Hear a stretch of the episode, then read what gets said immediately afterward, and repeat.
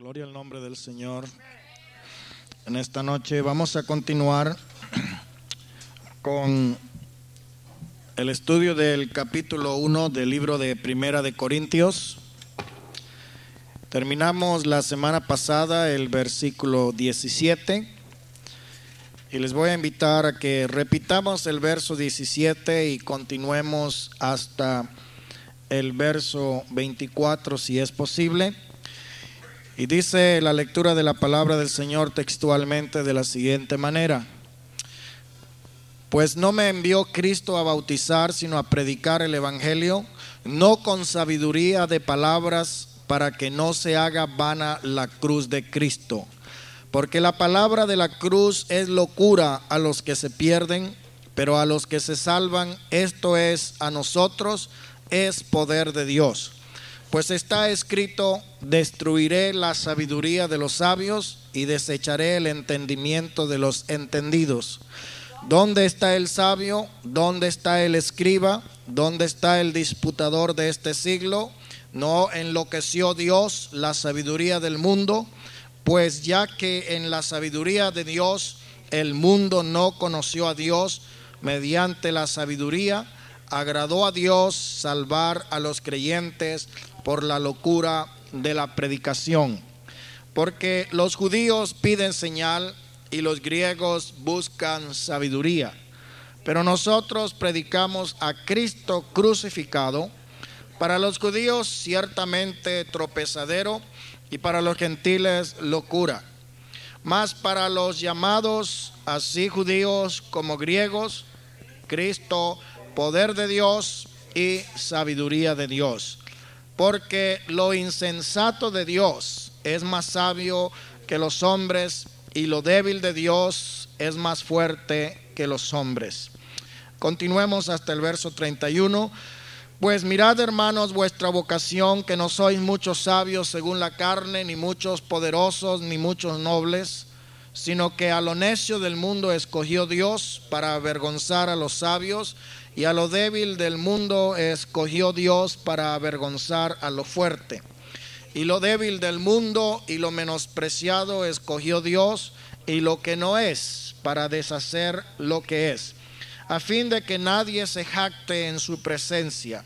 Mas por él estáis vosotros en Cristo Jesús, el cual nos ha sido hecho por Dios sabiduría y justificación, santificación y redención, para que, como está escrito, el que se gloría, gloríese en el Señor. Oremos, amado Dios y Padre, esta noche estamos aquí delante de su presencia con el propósito, Señor, de recibir el consejo de su palabra que seas tú el que nos hables y que en esta noche podamos llenar nuestra copa de el gozo y nuestra mente del conocimiento de su palabra.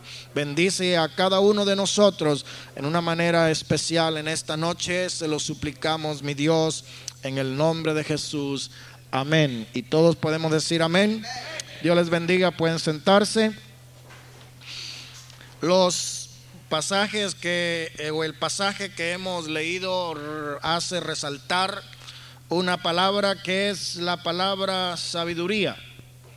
La palabra sabiduría la repite el apóstol Pablo en varias ocasiones en este pasaje que hemos leído. Y la palabra sabiduría se interpreta equivalente a lo que es la palabra ciencia y la palabra conocimiento y la palabra entendimiento.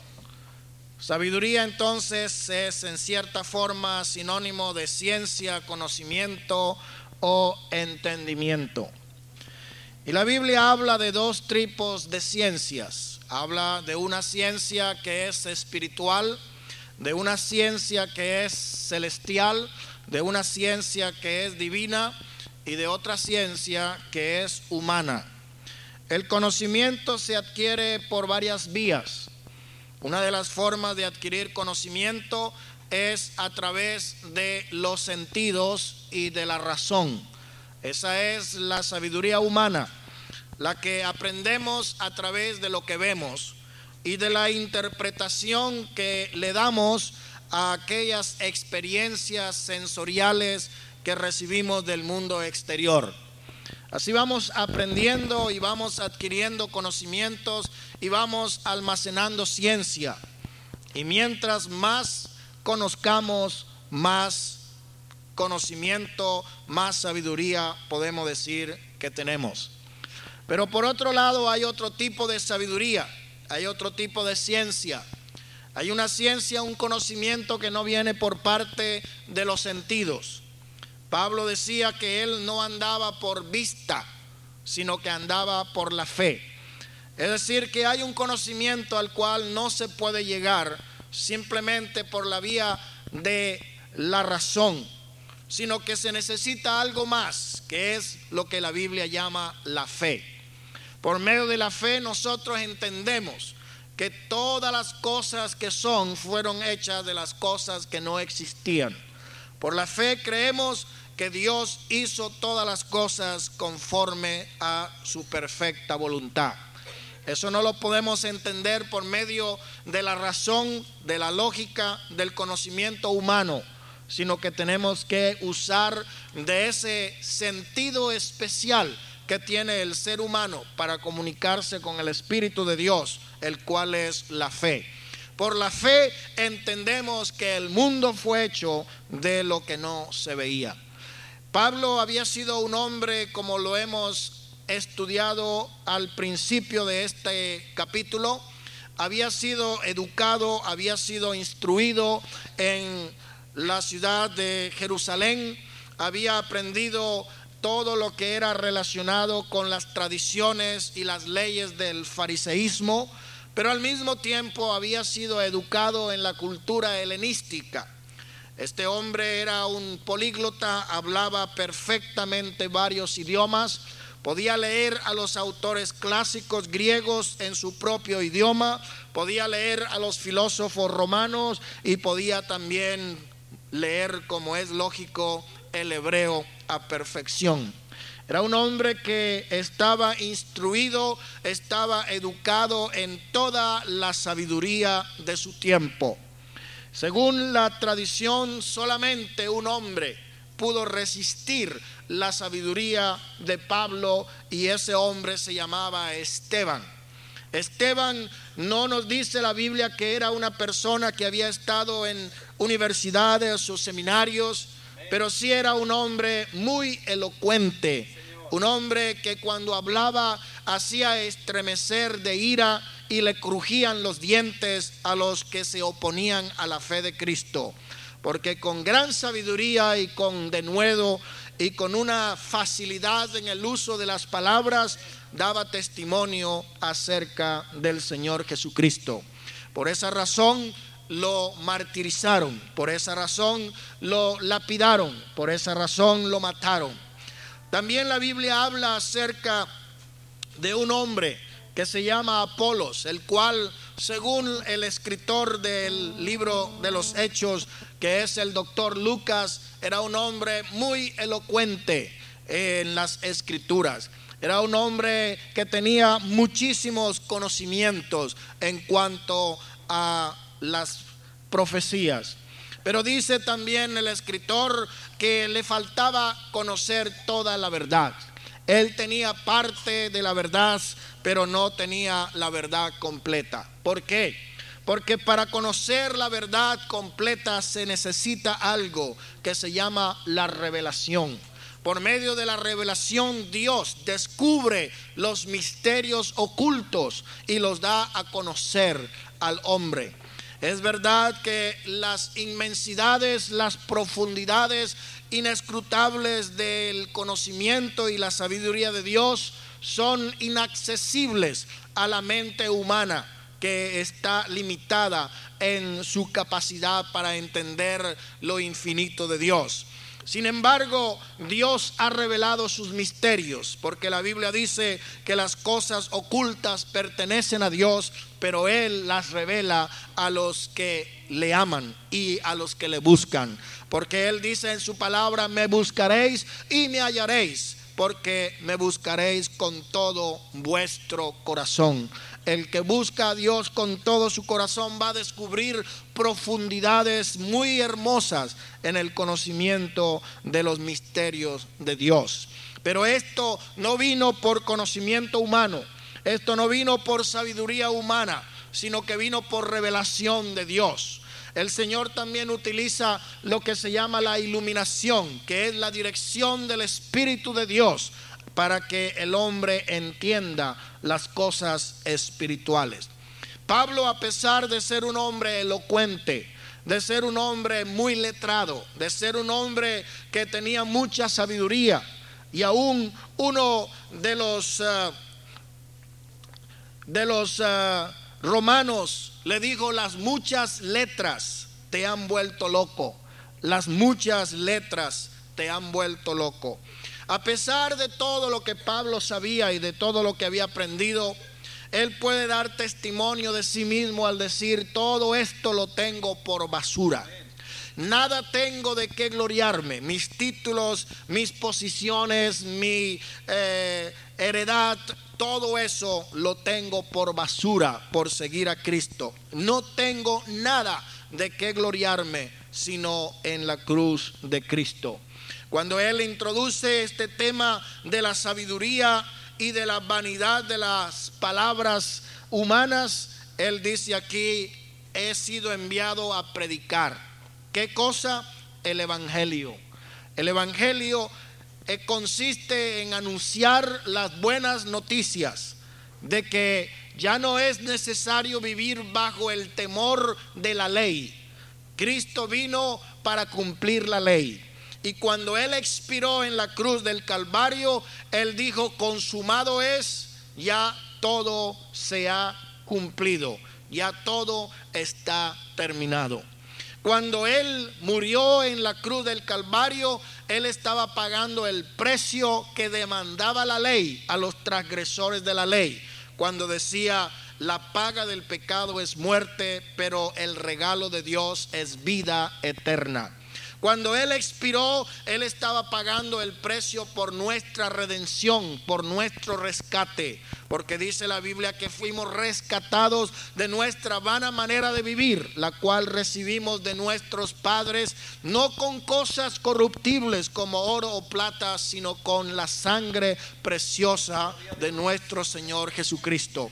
Cuando Él pagó el precio, ya no hay absolutamente nada que nosotros tengamos que hacer para ganar la salvación. El Evangelio es el anuncio de las buenas noticias de la salvación por medio de la gracia y no por las obras de la ley.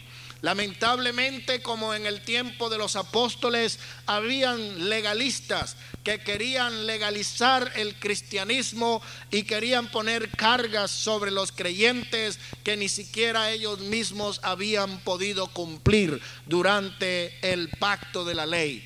Igualmente hoy día hay muchas personas que no entienden que el Evangelio de Jesucristo es el Evangelio de la gracia por medio de la cual alcanzamos misericordia de Dios inmerecidamente, no por obras de justicia, no por obras de la ley, no por obras de la carne, para que nadie tenga nada de qué gloriarse.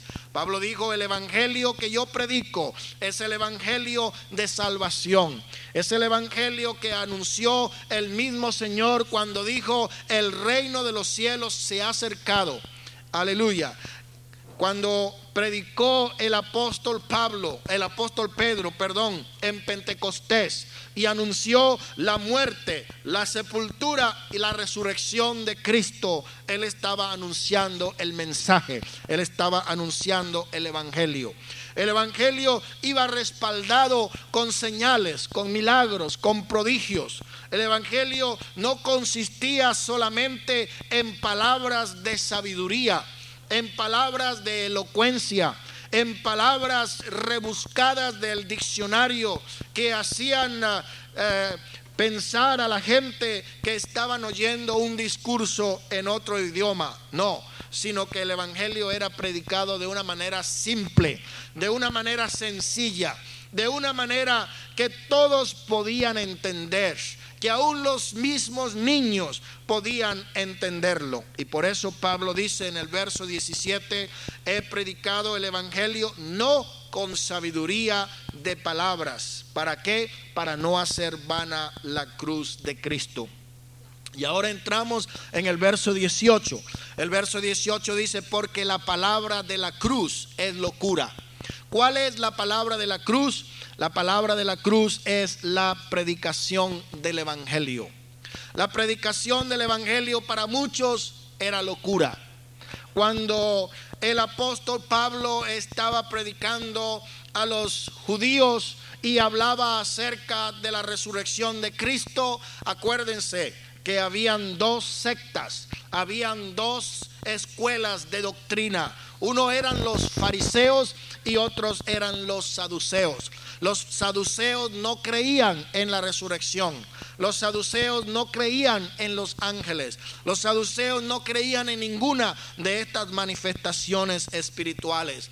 Por eso cuando Pablo predicaba acerca de la resurrección del Señor Jesucristo, se burlaban de él y consideraban que estaba loco, consideraban que estaba predicando una doctrina bastante equivocada.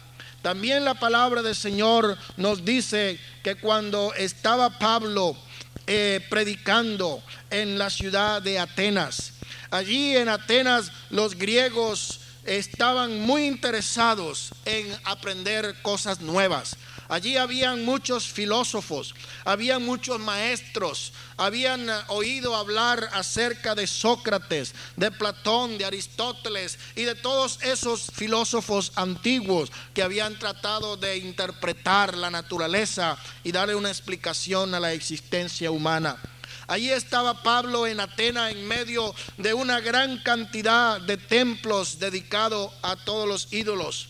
Y lo trajeron al Areópago para que hablara acerca de esa nueva doctrina, acerca de esa nueva enseñanza, porque ellos habían oído hablar de este Pablo que tenía una doctrina diferente. Y la Biblia dice en el capítulo 17 de los Hechos y en el verso 21, porque todos los atenienses y los extranjeros residentes allí en ninguna otra cosa se interesaban sino en decir o en oír algo nuevo. Parece que la misma cosa está pasando con mucha gente hay personas en las iglesias que se aburren con el mismo mensaje de salvación sencillo que se le ha predicado a miles y millones de personas por más de dos mil años.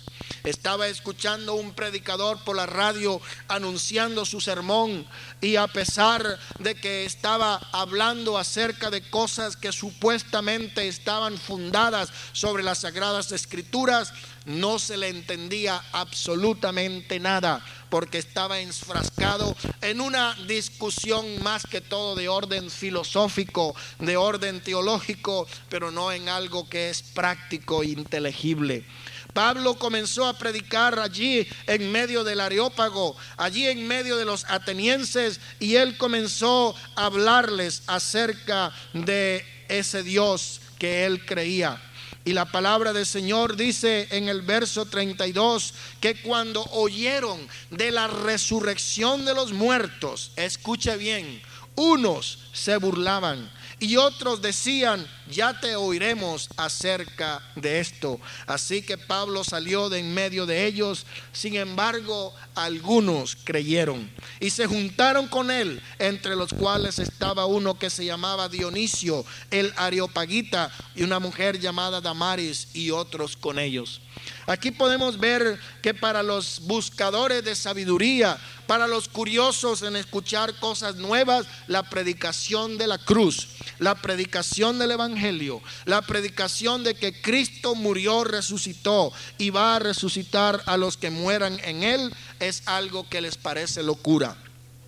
Para muchos es cosa de risa, para unos es cosa de burla, para otros es cosa de poco interés pero algunos creyeron.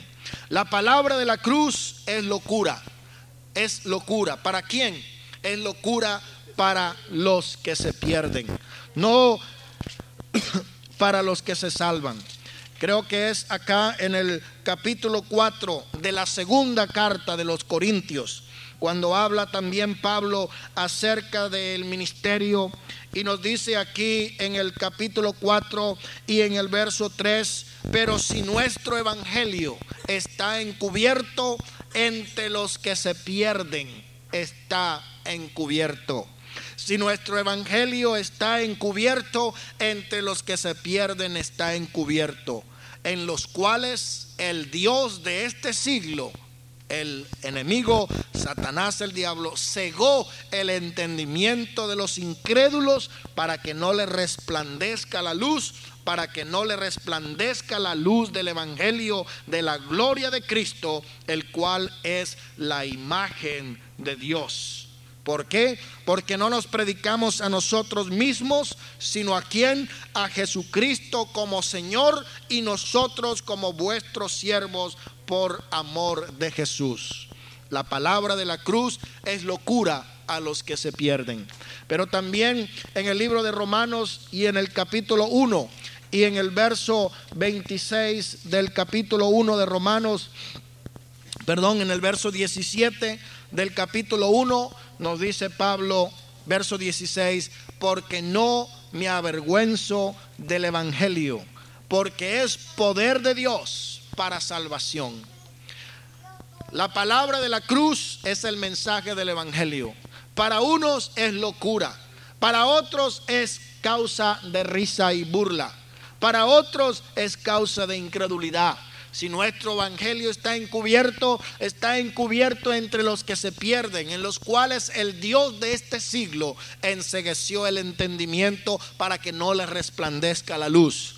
Pero Pablo dice, pero para nosotros es poder de Dios. ¿Para qué? Para salvación. ¿A quién? A todo aquel que cree, al judío primeramente y después al griego. Por eso él habla acá en el verso 18 y dice, la palabra de la cruz es locura.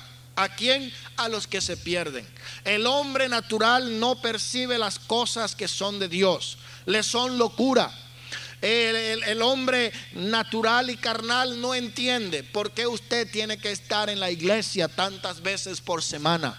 El hombre carnal y natural no entiende por qué usted tiene que abstenerse de algunas cosas que son contrarias a la voluntad de Dios. El hombre natural está sin freno, está en, una situación de desenfreno total sin ningún tipo de normas, sin ningún tipo de orientación. Por eso es que no entiende la razón por la cual el creyente, la creyente, está tratando de vivir una vida conforme a los principios de la palabra de Dios.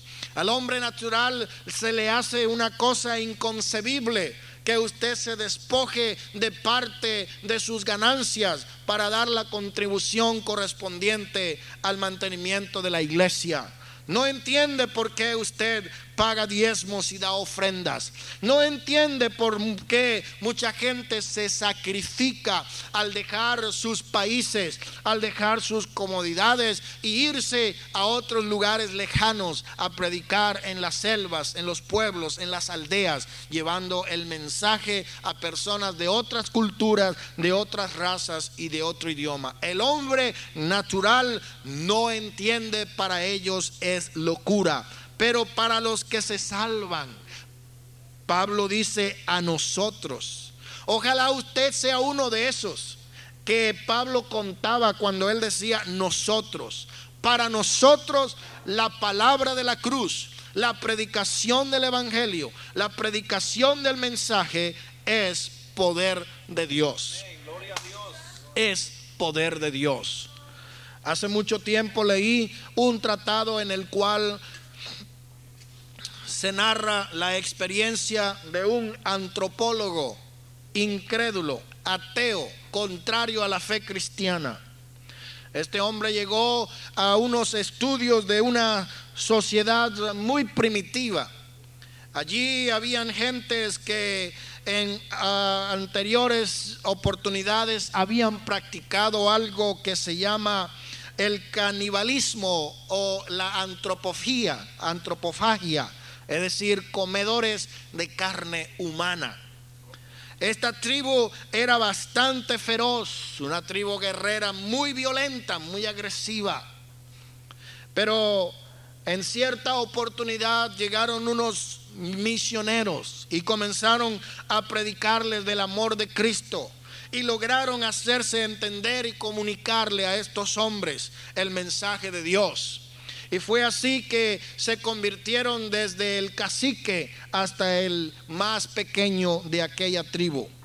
Cuando llegó este antropólogo incrédulo ateo a querer convencerles de que no existía Dios y de que no creyesen a lo que decía la Biblia, el jefe principal de esta tribu le dijo a este antropólogo famoso, de gracias a Dios que ahora le conocemos.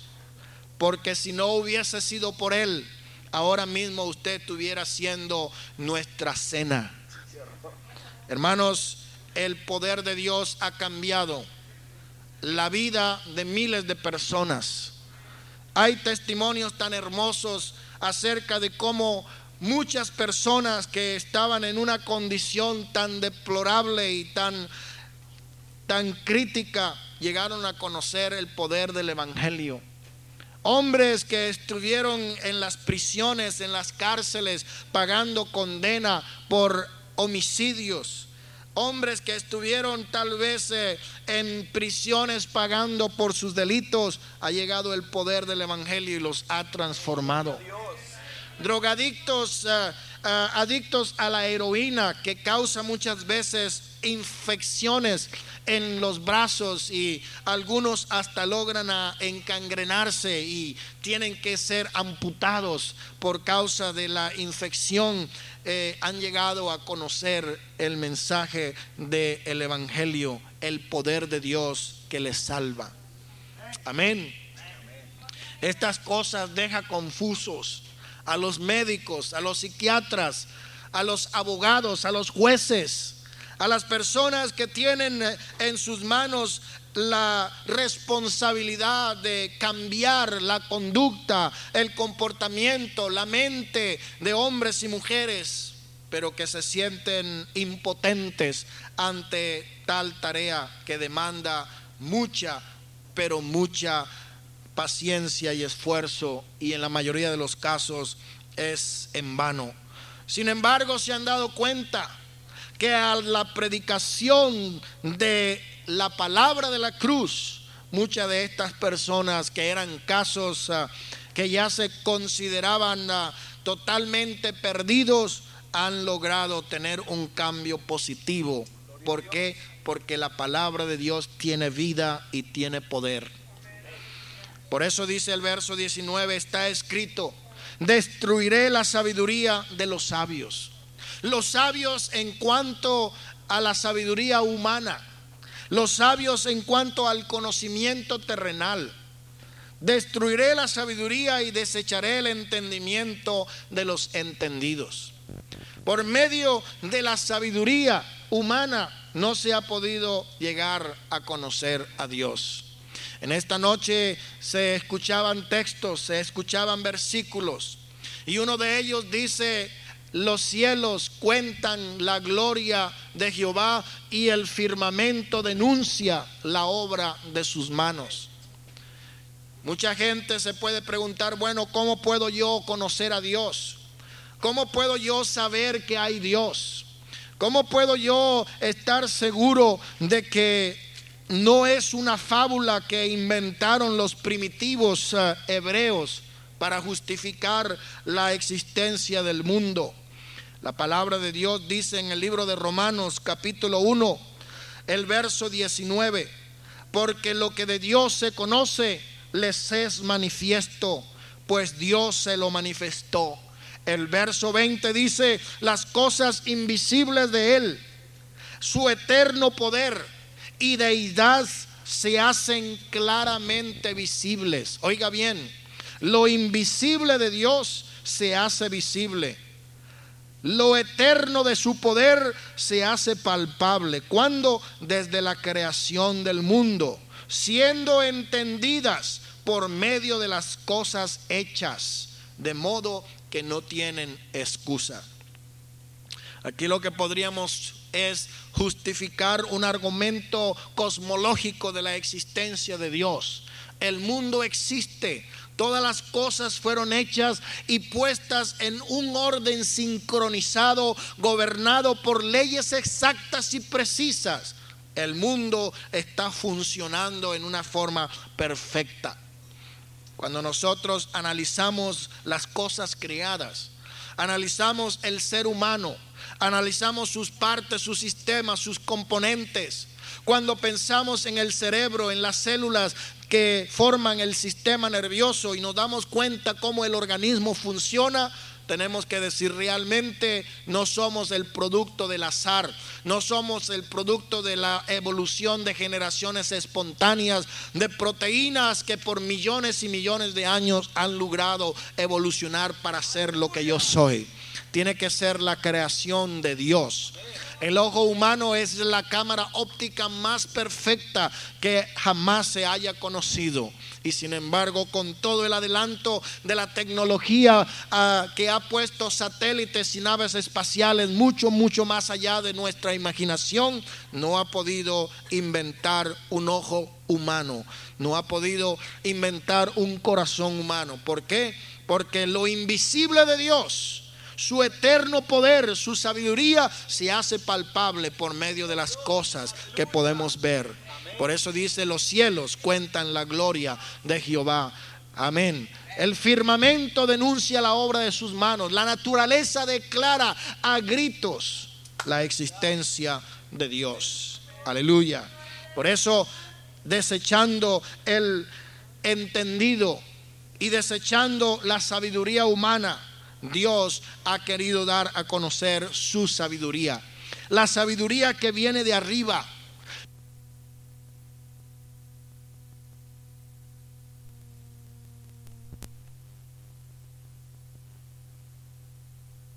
de Dios nos dice, dice el necio en su corazón, no hay Dios. ¿Quiénes son los que dicen no hay Dios? Los sabios según la carne, los sabios según la sabiduría humana, los científicos, los antropólogos, los biólogos, personas que tienen detrás de su nombre una cantidad de títulos académicos, que han publicado libros voluminosos demostrando sus teorías y sus hipótesis. Sin embargo, mis hermanos queridos, en esta noche dice el Señor, dice el necio en su corazón, no hay Dios. ¿Dónde está el sabio? ¿Dónde está el que se cree ser algo? ¿Dónde está delante de Dios el que se enaltece en su propio conocimiento? El que se hincha en el orgullo de su propia sabiduría. Cuando dice alguien soy sabio, se constituye en un necio.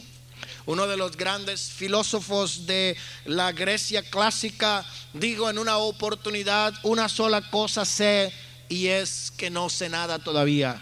Ese es un dicho muy popular entre los estudiantes, solo sé que no sé nada y nada saben porque nada aprenden.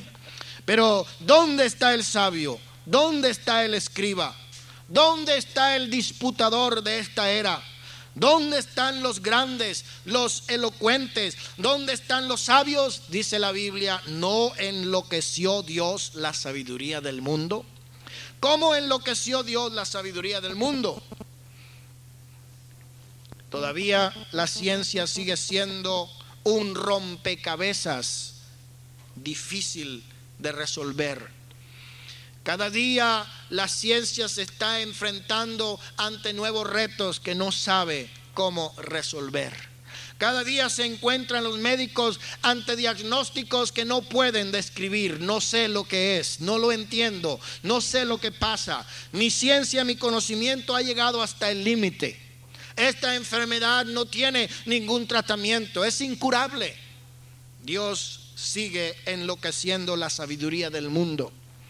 Una de las cosas eh, que más resalta la ciencia humana es el hecho de que sea exacta y precisa y demostrable.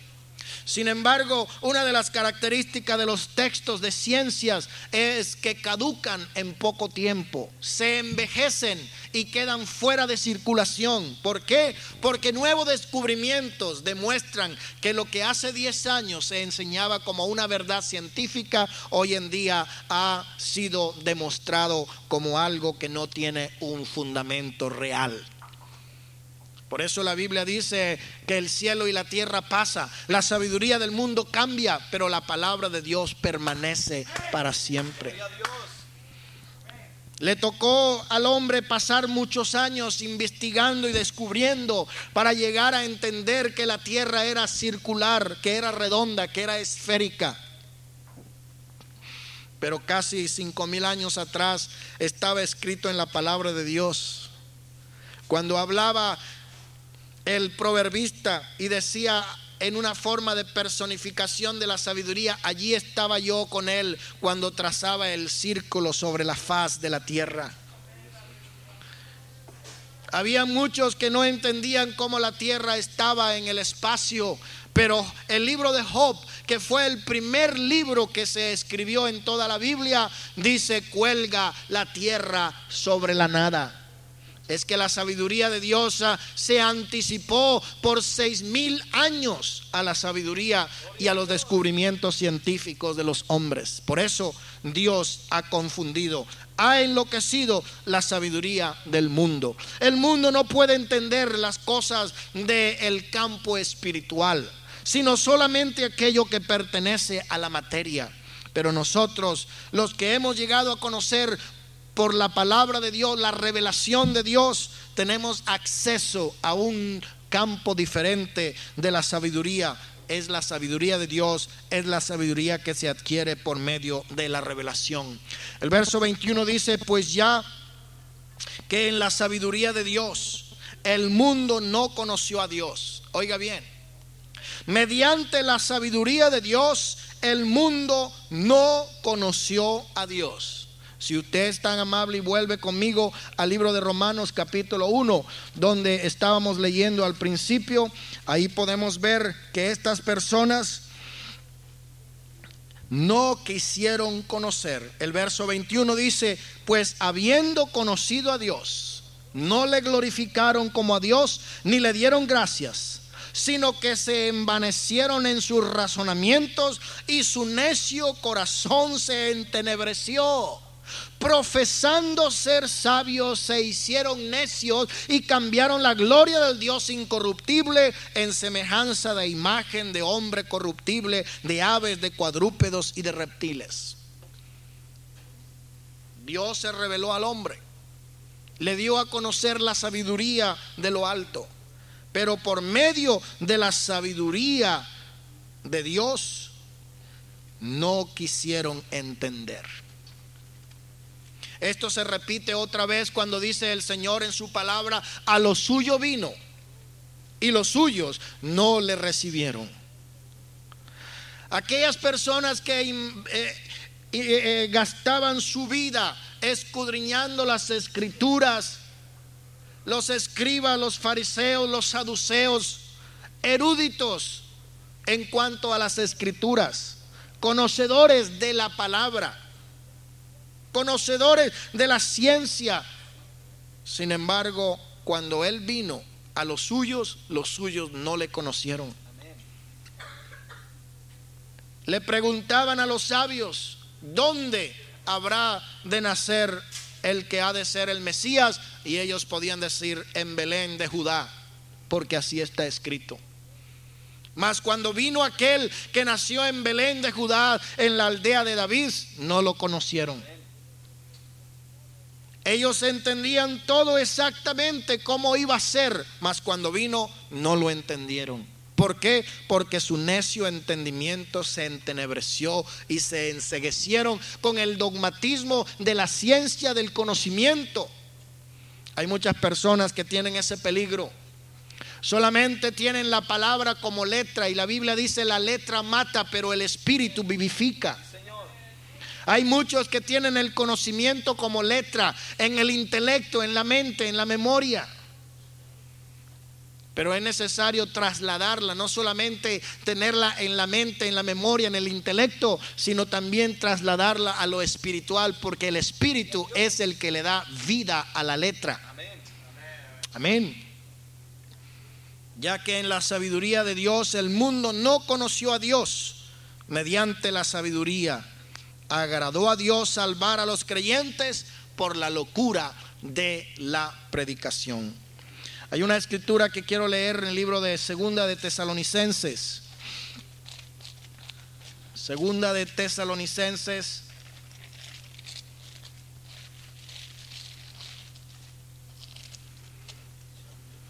Capítulo 1.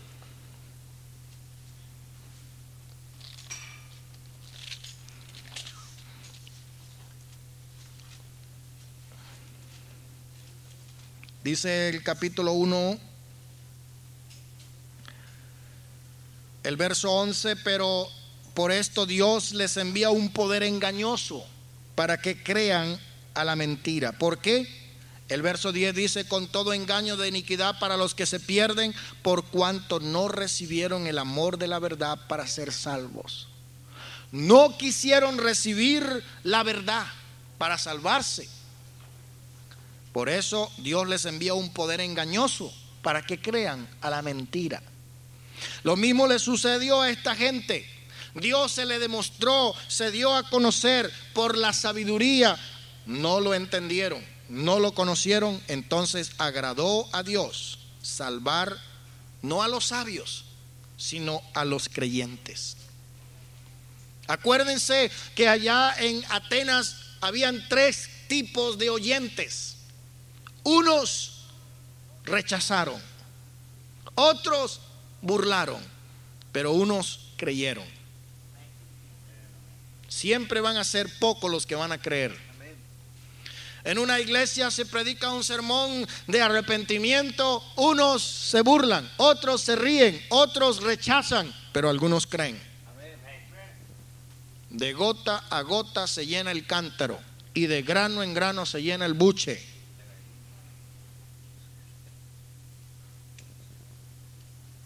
Y tanto recibe la palabra el hombre o la mujer que tarde o temprano la espada de Dios va a penetrar en su corazón de piedra y va a cambiar su mente.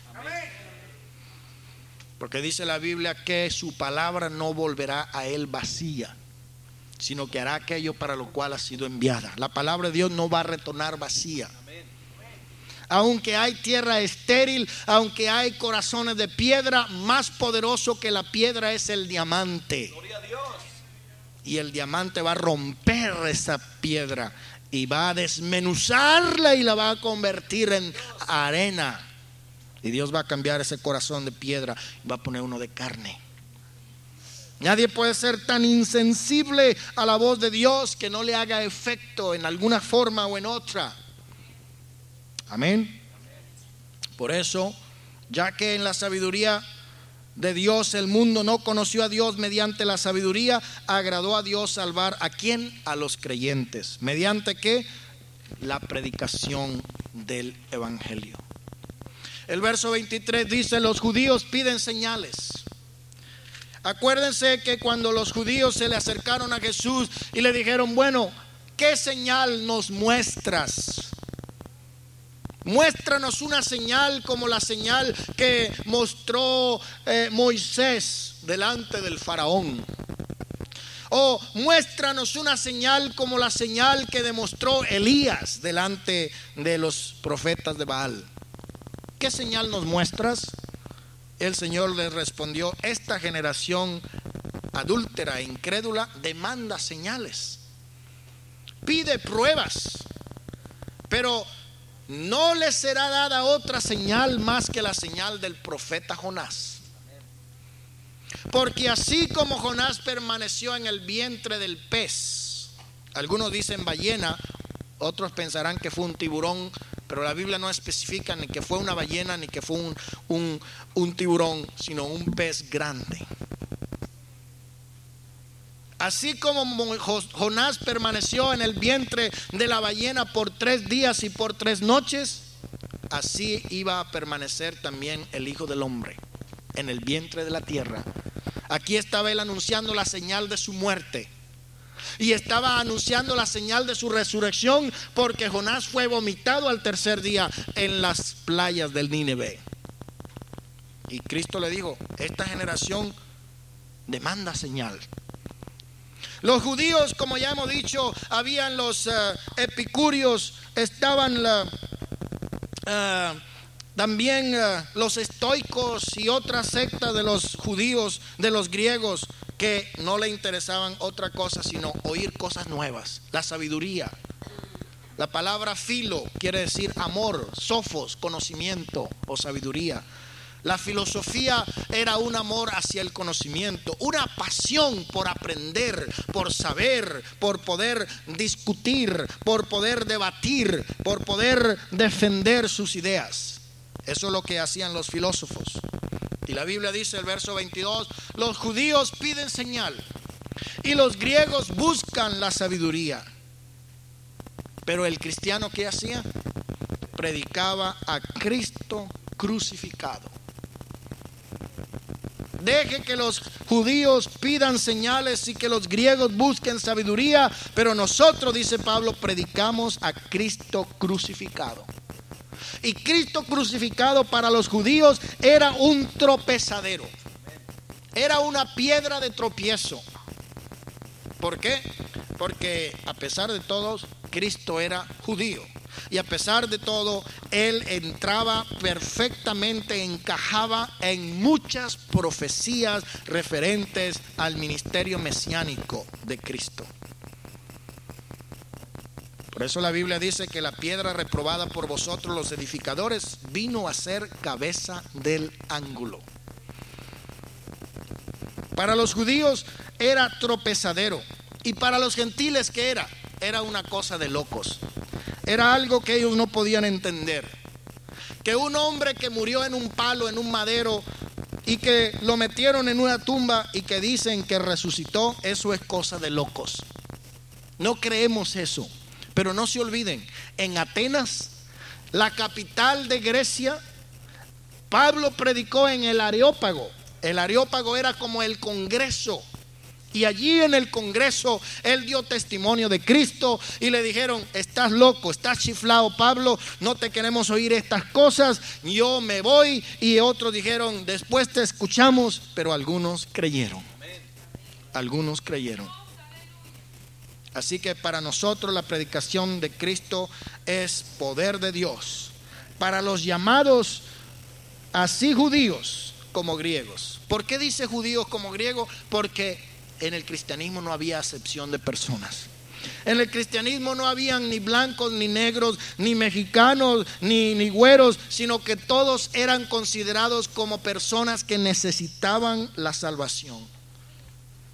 Más para los llamados judíos como griegos, Cristo es el poder de Dios y la sabiduría de Dios.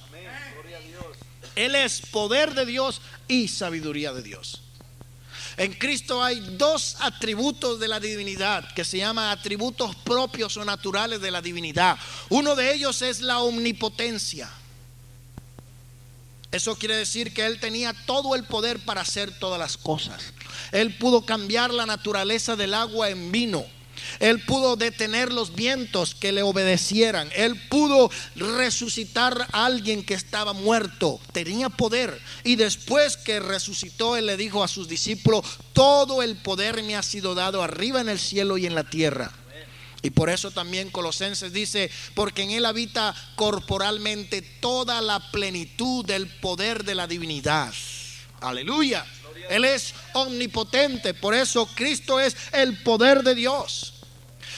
Pero también la Biblia dice que Él sabía todas las cosas y no tenía necesidad que nadie le dijera nada. Él conocía lo que había en el corazón del hombre. Y ese es un atributo de la divinidad que se llama la omnisciencia. Él conocía todas las cosas. Él sabía quién le iba a entregar. Él sabía quién estaba pensando en su corazón. Este hombre blasfemia, porque ¿quién puede perdonar pecados sino Dios? Él no tenía necesidad que nadie le dijese nada. Él no necesitaba que le dijeran a mí me me parece como que Judas está robando el dinero del tesoro. Él sabía todas las cosas, porque uno de los atributos de la divinidad es la omnisciencia perfecta, es decir, el conocimiento perfecto de todas las cosas. ¿Cuántos podemos decir gloria a Dios? Y termina esta parte en el verso 25 diciendo, lo insensato de Dios, lo menos cuerdo de Dios, las cosas más insignificantes de Dios, es más sabio que los hombres. Y no es que Dios sea débil, pero dice, lo débil de Dios es más fuerte que los hombres. ¿Por qué? Porque Él es el Dios todopoderoso y Él es el Dios omnisciente.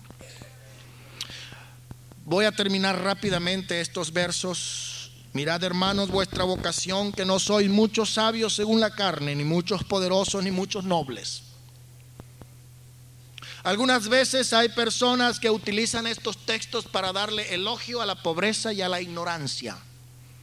Pero qué lamentable que el pueblo pentecostal se caracterice en muchas formas, con todo el perdón y el respeto, pero en muchas maneras se caracteriza por ser un pueblo en cierta forma inculto, desinformado, sin educación. ¿Por qué? Porque nos basamos en escrituras como estas para interpretarlo equivocadamente. Fíjese, vuestra vocación no soy muchos sabios según la carne ni muchos poderosos, ni muchos nobles. Pero ¿qué sucede? Sucede, hermanos, que en el pueblo de Dios hay hombres que son poderosos, que son nobles. ¿Por qué? Uno de los profetas que estaban en el capítulo 13 de los Hechos era alguien que había crecido y se había educado con Herodes el tetrarca. ¿Quién era Herodes? Era el rey. El verso 3, el capítulo 13 dice, habían en la iglesia que está en Antioquía profetas, maestros, Bernabé, Simón, el que se llamaba Níger, Lucio de Sirene, Manaén, el que se había criado junto con Herodes el tetrarca. Amén. En la iglesia habían mujeres ricas, había mujeres comerciantes, personas que tenían negocios, personas que tenían profesiones como el doctor Lucas. Habían personas que tenían mucho dinero, como Filemón. Habían personas eh, dentro de la iglesia que habían alcanzado posiciones grandes. Pero la Biblia nos dice que aún lo necio del mundo escogió Dios para avergonzar a los sabios. Y lo débil del mundo escogió Dios para avergonzar a lo fuerte. Es decir, que cuando alguien viene al Señor y es poderoso y tiene dinero, le dice la Biblia, hágase como si no tuviese nada. Hay un proverbio que dice, hay ricos que aparentan ser pobres y hay pobres que aparentan ser ricos. Digo también Pablo más adelante, bueno, el que tenga esposa sea como si no la tuviese. Y el que no tiene como si la tuviese. El que es rico como si fuese pobre y el que es pobre como si fuese rico. Esta es una filosofía muy práctica, hermano. En otras palabras, humíllese y confórmese con lo que es. Santiago escribe en cierta forma no le está escribiendo a los impíos, porque la epístola de Santiago fue escrita para los creyentes.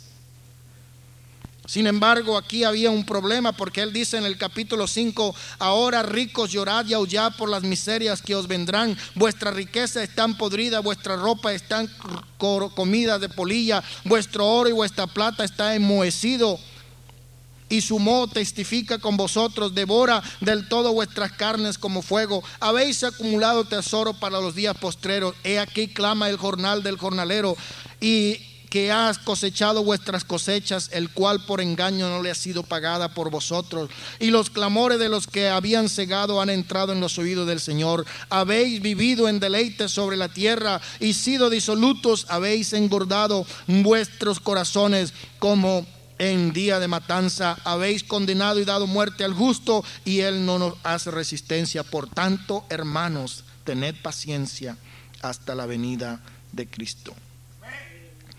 A los ricos el Señor les habla también. Amén. Nuestros hermanos que tienen posiciones y riquezas y tienen ah, buenos trabajos deben de considerar que lo necio de este mundo escogió Dios para avergonzar a los sabios. Lo débil del mundo escogió Dios para avergonzar a lo fuerte. Lo vil y lo despreciable escogió Dios y lo que no es para deshacer lo que es. ¿Para qué? A fin de que nadie tenga nada de qué jactarse en su presencia. Y Pablo lo dijo muy claro. Yo no me, no me enorgullezco y me glorío en mis ayunos, ni en el hecho de que me han estado a punto de matar varias veces, ni me han dado azotes, ni he predicado en tantos países y he fundado tantas iglesias. Yo no tengo nada de qué gloriarme, sino en la cruz de Cristo. No tengo nada de qué jactarme. Yo no estoy en la iglesia porque yo era bueno, yo no estoy en la iglesia porque me lo merecía dice, a fin de que nadie tenga de qué jactarse en su presencia. Más por él estáis vosotros en Cristo Jesús, el cual nos ha sido hecho por Dios sabiduría, justificación, santificación y redención, para que como está escrito, el que se gloríe, gloríese en el Señor. Lo que usted tiene, dele gloria a Dios. Usted se gradúa de la universidad, dele gloria a Dios. Usted se compra un carro nuevo, dele gloria a Dios. Usted tiene un buen trabajo, dele gloria a Dios. Usted tiene una casa nueva, dele gloria a Dios. Usted se compra un par de zapatos nuevos, dele gloria a Dios, porque de Él proviene toda buena dádiva, toda bendición proviene del Señor. Amén. Hermanos, yo quiero concluir haciendo un paréntesis muy breve para terminar, diciéndole, en ninguna manera, escúcheme bien, en ninguna manera estos textos están con el pretexto de hacer un elogio a la ignorancia. Porque hay algunos que dicen, bueno, yo le doy gracias a Dios que soy un ignorante. Porque lo poco que sé fue porque Dios me lo enseñó. Bueno, la Biblia dice, si alguno tiene falta de sabiduría, demándela a Dios, el cual da abundantemente y sin reproche pero nunca debemos de exaltarnos y enorgullecernos de nuestra propia ignorancia. En cierta oportunidad había un joven ministro en una iglesia donde yo estaba y repetidas veces insistía en este versículo. Y Dios me hizo sentir por qué lo estaba diciendo. Y en una oportunidad tuve que hablar acerca de esto también y le titulé al sermón Elogio a la ignorancia. Porque como esta era una persona que apenas, si, si yo creo que había terminado el grado 9 de la escuela, se sentía en cierta forma amenazado por el hecho de que estaba yo en la universidad y porque tenía título universitario y se sentía como incómodo. Entonces su manera de descargar su incomodidad era elogiando la ignorancia y poniendo abajo a los que tenían escuela. Y la Biblia no habla acerca de eso. En una oportunidad un aprendiz de predicador se descargó predicando en contra mía y a favor de él diciendo que habían personas que iban a la universidad para aprender a predicar y para hablar bonito, pero él, gracias a Dios, apenas ah, hacía como seis meses que había aprendido a leer. Y se notaba. Y esas personas así en realidad son ignorantes. Y no son ignorantes humildes. Porque yo he conocido personas que llegan a la iglesia, hermanos, sin saber leer ni escribir pero por el hambre que tienen de devorar la palabra de Dios, aprenden. A veces se van a la escuela de adultos y aprenden a leer lo más básico con la única finalidad de poder leer la palabra de Dios y de aprender más de ella. A eso yo no lo llamo ignorancia, esa es sabiduría de Dios. Amén. Así que No nos enorgullezcamos ni en nuestra riqueza, ni en nuestra pobreza, ni en nuestra sabiduría terrenal, ni en nuestra ignorancia terrenal, sino todo sea para la gloria del Señor. Como está escrito, el que se gloríe, gloríese en el Señor. La palabra sabiduría es la palabra más repetida en estos versículos desde el 18 hasta el 31 que hemos leído. Y sabemos que hay dos tipos de sabiduría, la sabiduría humana y la sabiduría de Dios. Amén. Una viene por la vía de la razón, la otra viene por la revelación, que es por la fe. Que el Señor nos ayude para entender más su bendita palabra. Y si Dios nos permite, el próximo martes continuamos con el capítulo 2 de la primera carta de los Corintios. Vamos a estar de pie.